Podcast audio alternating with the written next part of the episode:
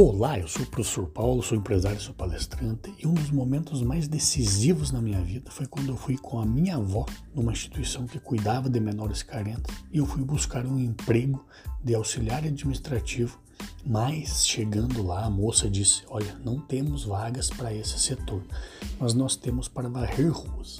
Eu quase desisti, porque por mais que seja uma profissão maravilhosa e que eu senti muito orgulho de ter exercido, pagava muito pouco. Mas a minha avó olhou para mim e disse: Paulinho, você já fez tanta coisa difícil na vida, já vendeu ferro velho, já vendeu sorvete, já vendeu fruto, você vai desistir logo agora?